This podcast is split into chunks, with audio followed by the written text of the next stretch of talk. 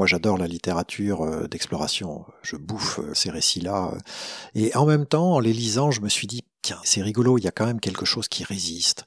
Comme s'ils en restaient à la partie émergée de l'iceberg et qu'ils ne voyaient pas ce qu'il y a en dessous de l'eau, c'est-à-dire que ils sont les premiers à euh, arpenter ces territoires, certes hostiles, mais en, en étant convaincus qu'ils sont complètement dénués de vie. Ce sont des terres désolées, ce sont des terres nues, ce sont des terres de mort, ou de conquête, hein, euh, précisément, comme s'ils étaient presque même euh, trop aimantés par leur logique de conquête.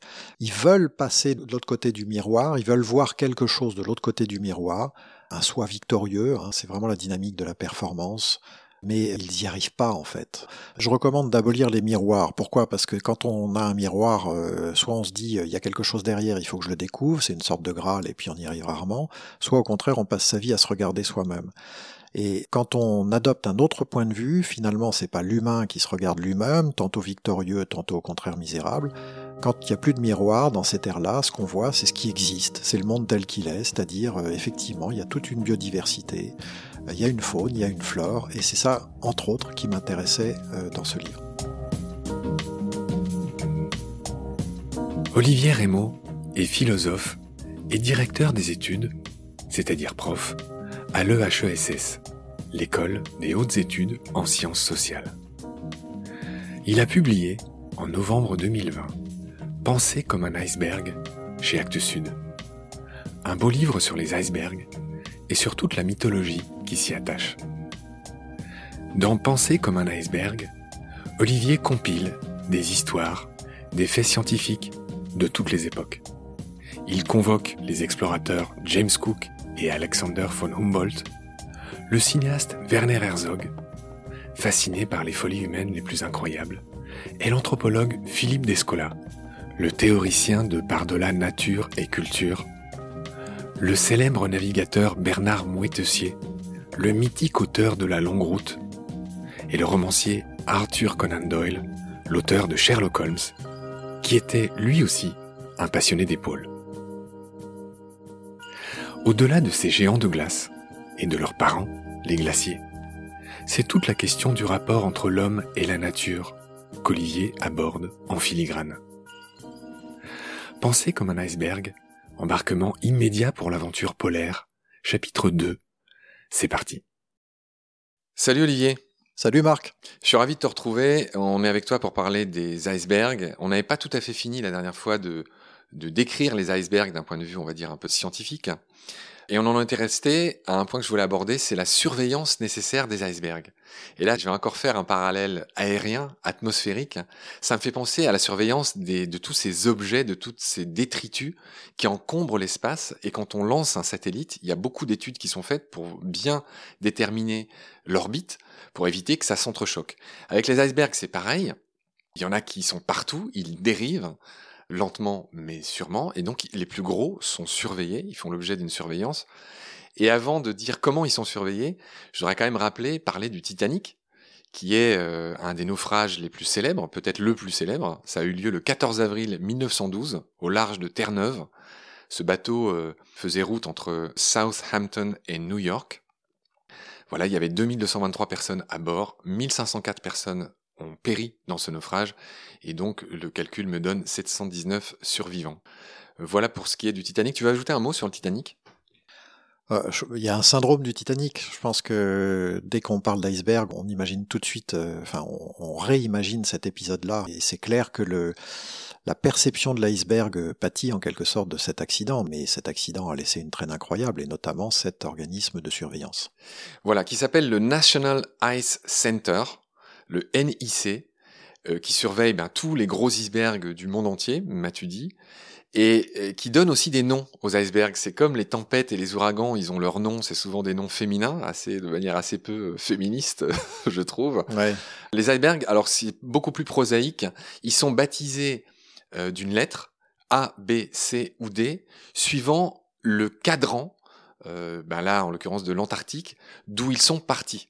C'est-à-dire les A, c'est ceux qui sont partis, je je vais pas donner tous les exemples, mais c'est ceux qui euh, sont de la longitude entre 0 et 90 degrés ouest. Donc ça, c'est tous ceux qui sont appelés A. Donc euh, ça correspond à tout ce qui est entre la mer de Bellingshausen et la mer de Weddell. C'est ça. Je laisserai les auditoristes regarder où c'est. Les B, c'est ceux qui sont 90-180 longitude ouest. Donc c'est entre la mer d'Amundsen et la mer de Ross. Les C, c'est 90-180 de longitude est cette fois, donc c'est mer de Ross, terre de Wilkes. Et puis les D, j'ai pas noté, mais c'est 0,90 longitude est aussi, etc. Et donc, l'iceberg le plus, le plus gros de tous les temps jamais répertorié, je vais te laisser dire son nom et me parler un peu de lui. Ah, le fameux B15. Voilà, c'est le B15. Et euh, le, le, B15, donc, euh, qui a été suivi notamment par un glaciologue euh, dont on va reparler, Douglas McKeel, pendant des années et des années.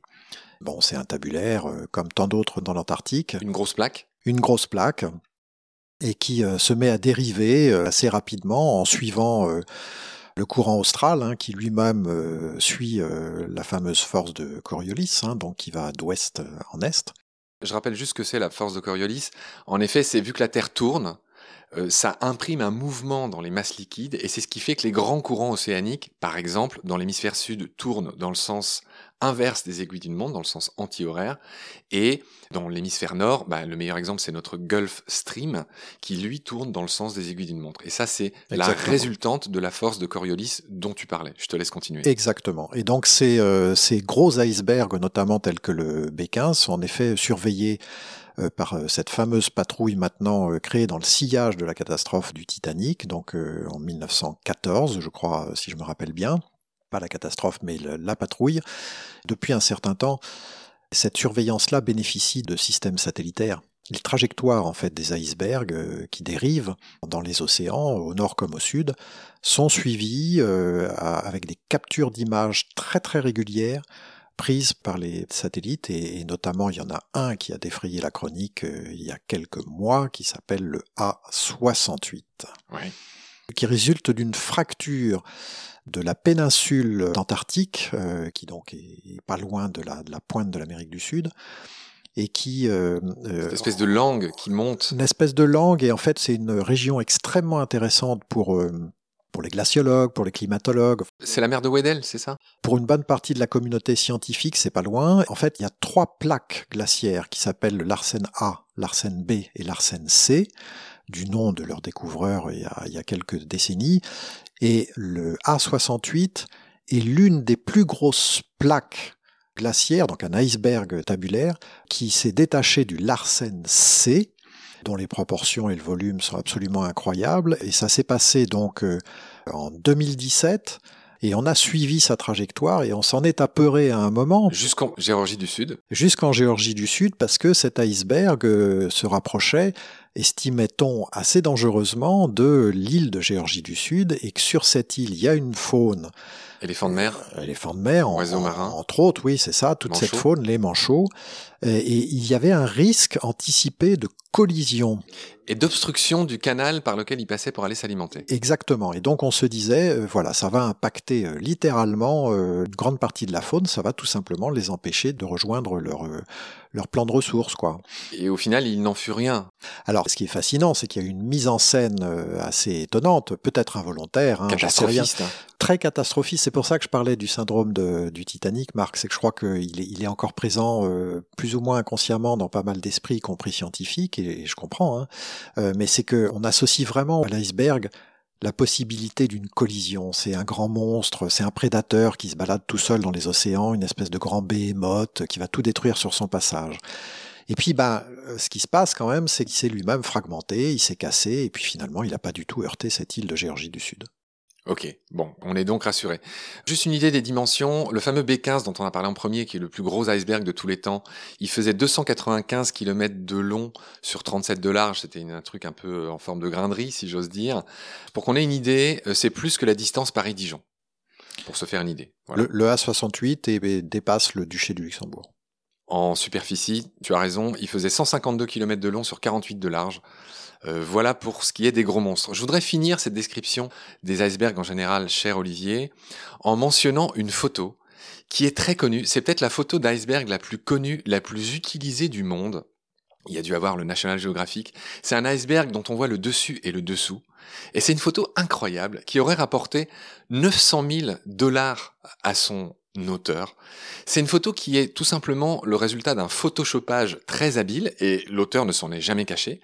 Et ce qui est très drôle, c'est que pour faire cet iceberg euh, totalement inventé, euh, puisque il a utilisé en fait le dessus d'un iceberg de l'Antarctique et il a utilisé aussi le dessus d'un iceberg de l'Alaska qu'il a retourné sur Photoshop, euh, qui était très bleuté, parce qu'en fait, ça serait impossible à prendre une telle photo, puisque aux profondeurs jusqu'au vont les icebergs, il n'y a, plus assez de lumière pour prendre une photo.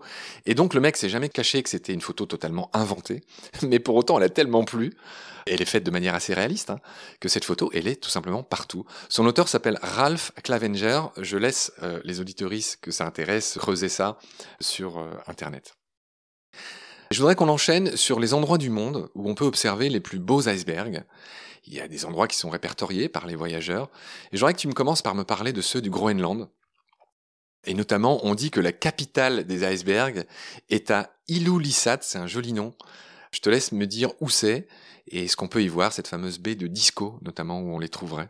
Oui, c'est la baie de Disco, donc c'est sur le versant euh, ouest, hein, sud-ouest du Groenland, et c'est euh, finalement une baie qui ouvre une espèce de couloir, c'est souvent dénommé comme ça. Iceberg Alley. Ça serait 20% des icebergs de tout le Groenland, euh, cet endroit, donc c'est pas rien.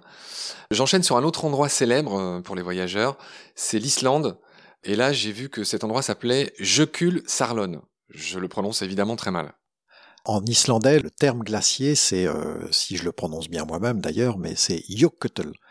Le Jökull, c'est le nom pour désigner euh, le glacier. Donc après, c'est une variation sur cette racine-là. Islande, pays de volcans, pays de glace, pays d'iceberg, on vient de le dire. Autre endroit notoire dans l'Arctique, les Svalbard. Je te laisse me le situer et me dire ce que tu en penses. Le Svalbard, c'est au nord de la Norvège. Il y a une partie euh, norvégienne et puis une partie encore un petit peu russe. ils s'en sont éloignés. C'est donc une île qui ne connaît aucune population autochtone hein, qui a été euh, habitée euh, voici à peu près une grosse centaine d'années, mais pas plus, et qui est vraiment liée à l'industrie extractiviste. C'est-à-dire?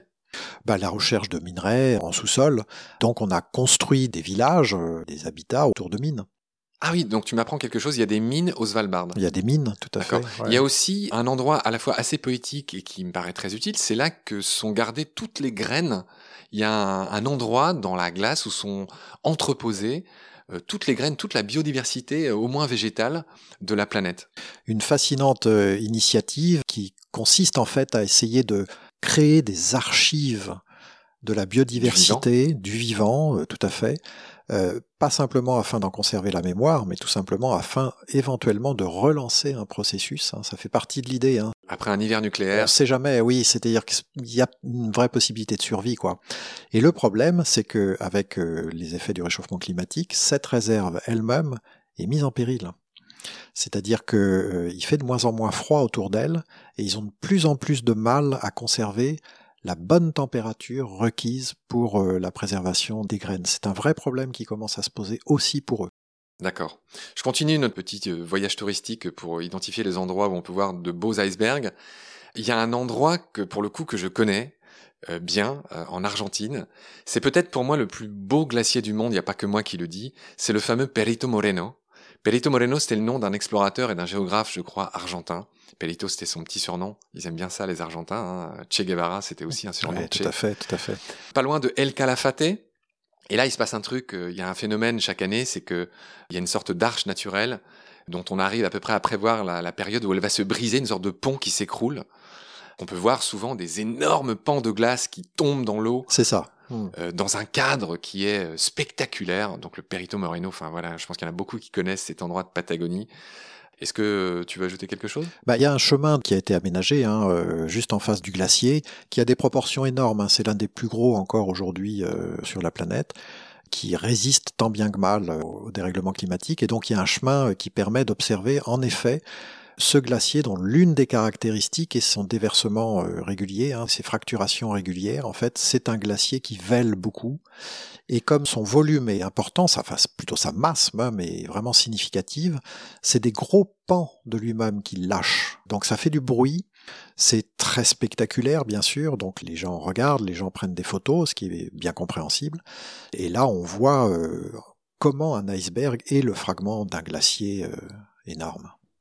Donc j'ai pas tout noté, euh, Olivier, mais il y a aussi évidemment beaucoup de glaciers euh, en Antarctique. Ça fait l'objet d'un tourisme de plus en plus massif, qui inquiète d'ailleurs, parce que c'est de la pollution, c'est du dérangement. C'est encore assez réglementé, heureusement. Très réglementé. Ouais. Ça reste un, un, aspect positif, c'est-à-dire les quotas doivent être respectés. Mais il faudra voir ce qui se passe dans l'avenir, bien sûr. C'est des gros bateaux qui sont quand même très polluants. C'est vrai. Qui dérangent euh, les animaux. Donc euh, voilà. Mais, mais en effet, ils sont très réglementés, hein, notamment avec tout ce qui est euh, introduction de germes. Ils doivent se laver les, les, chaussures avant, après de sortir, etc. Donc ils sont quand même très prudents, en effet. Mais bon, c'est c'est un autre débat, on va dire. Ok, Olivier, j'ai une nouvelle pour toi. Nous avons fini ce que je qualifierais de, de préambule, et on va, pour le coup, commencer à rentrer dans ton livre, Parfait. spécifiquement, qui est un ovni. C'est un livre qui m'a été recommandé par euh, Nelly, Nelly Ponce, euh, qui était passée dans Baleine sous Gravillon pour nous parler d'océan plastique. Merci Nelly. C'est grâce à elle qu'on s'est rencontrés, toi et moi. Et donc euh, voilà, ce beau livre, j'avais commencé à le décrire, sa couverture, où il y a une très très belle baleine boréale sur la couverture. C'est un, une très chouette collection chez Actes Sud qui s'appelle Monde Sauvage. Monde Sauvage, en effet, qui a de plus en plus de succès. Et voilà, j'ai dit que c'était un ovni parce que c'était pas du tout ce que je pensais. Moi, je pensais que c'était un truc un peu scientifique, une sorte d'essai sur les icebergs, sur la banquise, tout ça. Et en fait, c'est quelque chose d'extrêmement littéraire. Tu racontes beaucoup d'histoires, de très belles histoires. Et c'est ça qu'on va commencer à voir avec toi dans cet épisode. Euh, tu fais quelque chose d'assez malin, c'est que tu fais un prologue qui m'a beaucoup étonné, où tu parles, où tu mets en scène, en gros, l'arrivée de Cook en Antarctique. C'est une action que tu situes en 1774, j'imagine que c'est les faits réels. Et bah, raconte-moi ton prologue en quelques mots. J'ai pris la liberté de faire parler la barrière de glace qui bloque le capitaine James Cook dans son deuxième voyage de 1774 en direction de l'Antarctique avec ce but, euh, eh bien déjà, est-ce que ce continent existe réellement? Est-ce que euh, finalement cet endroit du monde dont on parle tant dans les salons euh, politiques a des proportions si énormes qu'on le pense? Bref, un voyage d'exploration qui est un voyage scientifique. Un Cook faisait vraiment des voyages très très scientifiques. Et je me suis dit, voilà, j'intitule ce prologue Ils arrivent. Je me suis placé du point de vue des icebergs et des masses de glace qui voient arriver le bateau. Chaque fois, il a été arrêté par cette barrière de glace.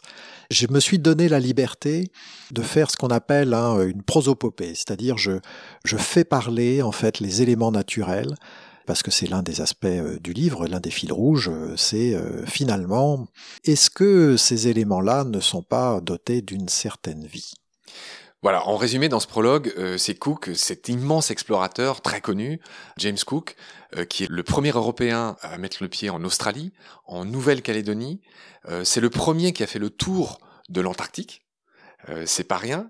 Et c'est quelqu'un qui a une mort célèbre et sombre. Il est mort en 1779 à Hawaï, dans une rixe, dans un problème qu'il a eu avec des indigènes. Oui, un, un, gros malentendu, puisque probablement l'avait-on pris pour un dieu qui devait revenir, et en fait, il semblerait que ce soit presque une question de mésinterprétation des événements oui. qui est conduit à cette rixe. En effet, c'est étrange. Et Cook, il est mort alors qu'il cherchait dans cette expédition le fameux passage du Nord-Ouest, euh, qui est ce passage que les navigateurs ont longtemps cherché pour relier l'Atlantique au Pacifique. Je veux bien que tu m'en dises plus si tu as quelques billes sur le passage du Nord-Ouest qui est une grande aventure humaine. Alors le passage du Nord-Ouest, c'est celui qui passe à travers les îles du Grand Nord canadien et qui a occupé pendant euh, au moins 400 ans à peu près euh, l'imaginaire européen euh, quasiment jour et nuit. L'enjeu était commercial, hein, c'était relier l'Atlantique au Pacifique. Donc on a dit ce qu'on devait dire sur Cook. Au terme de ce prologue, cher Olivier, commence ton chapitre 1 qui s'intitule de manière très Lewis carolienne De l'autre côté du miroir. Oui. Pourquoi tu as titré ce chapitre ainsi De l'autre côté du miroir, ça fait penser à Alice au pays des merveilles. C'est évidemment un clin d'œil. J'ai intitulé ce chapitre comme ça parce que j'ai vraiment eu le sentiment, moi j'adore la littérature d'exploration, je bouffe ces récits-là, et en même temps, en les lisant, je me suis dit, tiens, c'est rigolo, il y a quand même quelque chose qui résiste comme s'ils en restaient à la partie émergée de l'iceberg et qu'ils ne voyaient pas ce qu'il y a en dessous de l'eau, c'est-à-dire que ils sont les premiers à arpenter ces territoires, certes hostiles, mais en, en étant convaincus qu'ils sont complètement dénués de vie. Ce sont des terres désolées, ce sont des terres nues, ce sont des terres de mort, ou de conquête, hein, précisément, comme s'ils étaient presque même trop aimantés par leur logique de conquête. Voilà, et en lisant cette littérature d'exploration, c'est à partir de là que je me suis dit, il faut que j'essaye de renverser un peu le, le regard. Ils veulent passer de l'autre côté du miroir, ils veulent voir quelque chose de l'autre côté du miroir, un soi victorieux, hein, c'est vraiment la dynamique de la performance, mais ils n'y arrivent pas en fait. Je recommande d'abolir les miroirs. Pourquoi? Parce que quand on a un miroir, euh, soit on se dit il y a quelque chose derrière, il faut que je le découvre, c'est une sorte de graal et puis on y arrive rarement, soit au contraire on passe sa vie à se regarder soi-même. Et quand on adopte un autre point de vue, finalement c'est pas l'humain qui se regarde lui-même, tantôt victorieux, tantôt au contraire misérable, quand il n'y a plus de miroir dans cette ère-là, ce qu'on voit, c'est ce qui existe, c'est le monde tel qu'il est, c'est-à-dire euh, effectivement, il y a toute une biodiversité, euh, il y a une faune, il y a une flore, et c'est ça, entre autres, qui m'intéressait euh, dans ce livre. D'accord. Dans ce premier chapitre, j'ai vu aussi passer le nom d'un auteur que j'admire beaucoup, bah, c'est Conan Doyle, qui est l'auteur tout simplement de Sherlock Holmes, qui est aussi l'auteur du Monde perdu. Et tu racontes qu'en 1880, ce jeune Conan Doyle, qui était encore étudiant en médecine à Edinburgh, à Édimbourg, s'est embarqué sur un baleinier qui s'appelait le Hope, l'espoir. Oui, un petit épisode qui raconte dans un journal qu'il a tenu et puis qui a été euh, édité d'ailleurs récemment par les éditions euh, Paulsen, traduit, euh, et qui est très savoureux à lire parce qu'on on y comprend notamment dans ce périple hein, du côté des zones un peu arctiques, subarctiques on dirait, que d'une part il, manque de tomber à l'eau plusieurs fois, donc il en réchappe tant bien que mal, et puis surtout il découvre quand même la chasse à la baleine, qui est très très cruelle à l'époque. Et ça, il en parle euh, avec, euh, avec des mots très choisis. Et puis, un troisième point, euh, c'est qu'il est immédiatement attrapé par le virus polaire. D'accord. un mot sur la chasse à la baleine pour te faire remarquer qu'elle n'a jamais cessé d'être cruelle et que le, pic de chasse à la baleine, rien qu'aux États-Unis, 20 à 30 000 baleines tuées chaque année, c'était encore dans les années 20. Lui s'en est ému parce qu'il la découvre. Il n'avait pas du tout ça en tête. Mais il a jamais raconté ça dans Sherlock Holmes. non, c'est vrai. ok. Il y a un autre personnage euh, dont tu fais état dans ce premier chapitre. Tu parles de Bernard Moitessier. Bernard Moitessier, c'est tout simplement ce navigateur français entré dans la légende avant Tabarly, euh, qui a pris euh, sa place dans la première course en solitaire autour du monde en 1968, qui s'appelait le Golden Globe Challenge. Je te laisse me raconter pourquoi Moitessier est rentré dans la légende. Quand j'ai lu ce texte, tu vois, ça fait partie des textes la longue route. qui m'ont scotché, la longue route. On n'a pas dit le titre. Voilà, c'est quelqu'un qui est quasiment en tête de course, et puis qui à un moment dit j'arrête. Ou plutôt, je prends la tangente. Il avait gagné. Oui, oui, oui. Et je prends la tangente. Et je fais une trêve avec le monde, pour reprendre l'une de ces expressions, très belle expression. Et en fait, il déroute sa route. C'est-à-dire qu'il revient pas au port. Il revient pas. Donc il perd la course. Enfin, selon le règlement. Bien sûr, tout à fait. Euh, donc de victorieux, il devient perdant, mais c'est sur un autre plan qu'il va gagner. C'est sur le plan de sa vie personnelle, de son rapport à l'existence, et en fait, il se met à vivre avec la mer, à vivre avec les oiseaux, et là, c'est quelqu'un qui euh, apprend la joie. Bernard Moitessier était né en 1925 à Hanoï, il est mort en 1994 à Vanves, pas loin de Paris. Euh, en effet, il s'est arrêté en Polynésie où il s'est installé avec sa famille, je crois, c'est là qu'il a vécu. C'est quelqu'un qui est devenu un grand défenseur de l'océan et des mers. C'est devenu un humaniste. Il a écrit un bouquin, euh, enfin qui est évidemment dans ma bibliothèque, dans la tienne, et que tous les amoureux de voyage, de nature euh, et peut-être de philosophie connaissent. la longue route que je recommande à toutes celles et ceux qui nous écoutent. Le vagabond des mers, Bernard Moitessier. Voilà, là c'est la fin du chapitre 1. Il y en a que 6, hein, je rassure ceux qui nous écoutent. Je propose qu'on arrête ici ce deuxième épisode. Je te retrouve avec beaucoup de plaisir pour la suite. Salut Olivier. Salut Marc.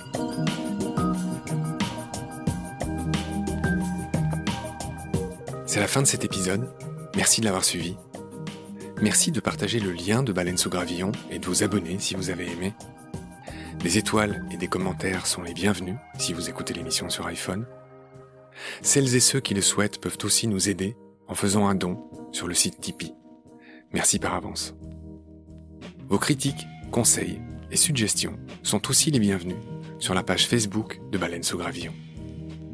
Je remercie mes équipiers pour leur aide précieuse, ainsi que Félix Laborde, l'auteur sud-africain de la chanson du générique. Je vous retrouve très vite pour un nouvel épisode. D'ici là, prenez soin de vous et ce qu'il y a autour de vous. Merci à bientôt.